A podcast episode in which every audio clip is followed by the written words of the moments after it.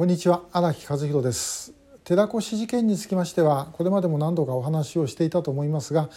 この間10.21集会で寺越明夫さんがあの石川から来ていただいてスピーチをされましたんでちょっとそれを後につける形でですね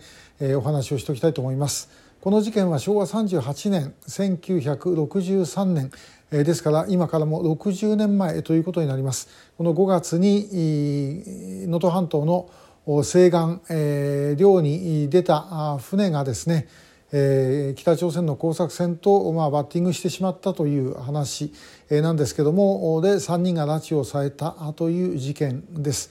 で、えー、この時乗っかっておられたのが寺越昌司さん外尾さんそしてたけしさんで、えー、昌司さん外尾さんはご兄弟ででたけしさんは長兄太左衛門さんの息子さんと。いう形でした。で現在は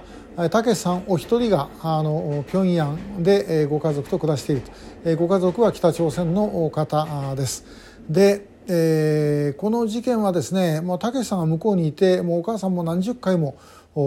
今、まあ、あの入院されてますけども、まあ、お元気な時はもう何十回も平壌へ行ってですね息子さんのご家族と一緒に過ごして、え、おりました。でこの事件はですね政府認定になってないんですね。でこの間私たち拉致確実というカテゴリーを作りましてそこにこの寺越事件の3人を入れたんですけれどもまあ認定を拉致認定されてないたけしさんがいるんですからもう証拠があるんですけどもこれどうして拉致認定されないかというとたけしさんのお母さん寺越智恵さんがえ、まあ反対をしているということなんですね。えーまあ、要はあのここで認定をして拉致ということになると息子に会えなくなるというようなことがあってですね、えー、拉致と認めたくないというお気持ちがあったということなんです。でもこれですね本当変な話で、えー、政府は、まあ、警察はあの法と証拠に基づいて厳正にやってるというふうに言ってんですね、えー、だったらもう証拠もう生きた本人がいるじゃないですか。であれ拉致以外で何かあったんですかね。北朝鮮が人命救助と言ってますからもう本当に人命救助だと思ってんだったら、え、北朝鮮にですねありがとうございましたと言って、え、じゃあ返してくださいって言うべきなのにそれは言わない。で、え、お母さんがまあ要は息子と会えなくなるからということで認定を渋っているということを理由にして認定しないんですね。これおかしな話だと思いませんか？これご家族にある意味で言うと責任を押し付けてるわけですよ。で私もあのもう随分前ですけどももう1020年近く前かな、拉致議連の幹部の方からですね、電話いただいて、寺越さんのお母ちゃんに拉致だって言わせることはできないのかと。でそうすればあの、まあ、認定できるっていうような話でこれ変な話ですよね。そんなことできるわけないじゃないですかっていうふうに言ったんですけどもこれですねあのお母さんも別に認定しちゃったって問題ないんです。要は政府が勝手に認定したって言ってしまえばいい話。でお母さんは文句言うかもしれませんだけどそれで北朝鮮はお母さんをたけしさんに会わせなくするとかいうことはおそらくなかったろうと思います。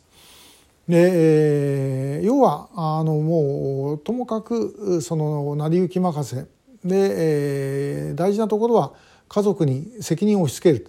ご家族の意向はって聞く聞いてやるわけですねご家族の意向はって言って聞いてやるということは必要ですよ必要ですけどもそれ場合によったらばそのご家族の意向と別の国家の意思というのを示さなきゃいけない。えー、ということではないかと思います。まあ、ところが我が国の場合そういう時に国家の意思を示すっていうと、まあ、拉致問題棚上げにして国交正常化やるのが国家の意思を示すってことだというようなことを思ってる人たちもいるわけで、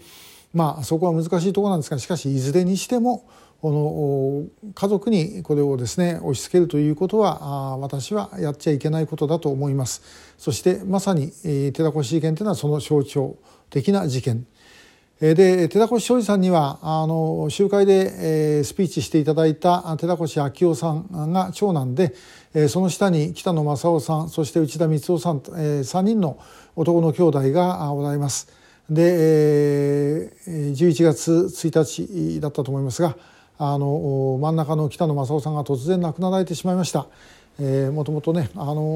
お三方の中では一番お元気だったというふうに聞いてたんですけども本当に急に、えー、亡くなられたということでもう時間はそういうふうに経っていくわけですね。あのもうこの寺越事件は寺越庄司さんのご家族はもう間違いなくこれも拉致認定を求めているわけなので改めて、えー、この問題ですね本当はできれば国会でも取り上げてそして、えー、拉致のですねあの認定に持っていく必要があるのではないだろうかというふうに思っております。で、えー、まあ、たけしさんはもう一回だけあの北朝鮮の人間としてえー、日本を一時訪問というのをですねしたことがありますけどもこれはもう改めてですねふるさとへ戻ってこれるようにするべきだとでそれがもう戻ってこれるようにしてからその後でご家族の皆さんとはどういうふうにすべきかということを話し合っていただくということなんではないでしょうか。えー、ちょっといろんなことがこの寺越事件というのは矛盾があの象徴的にある事件だというふうに思います。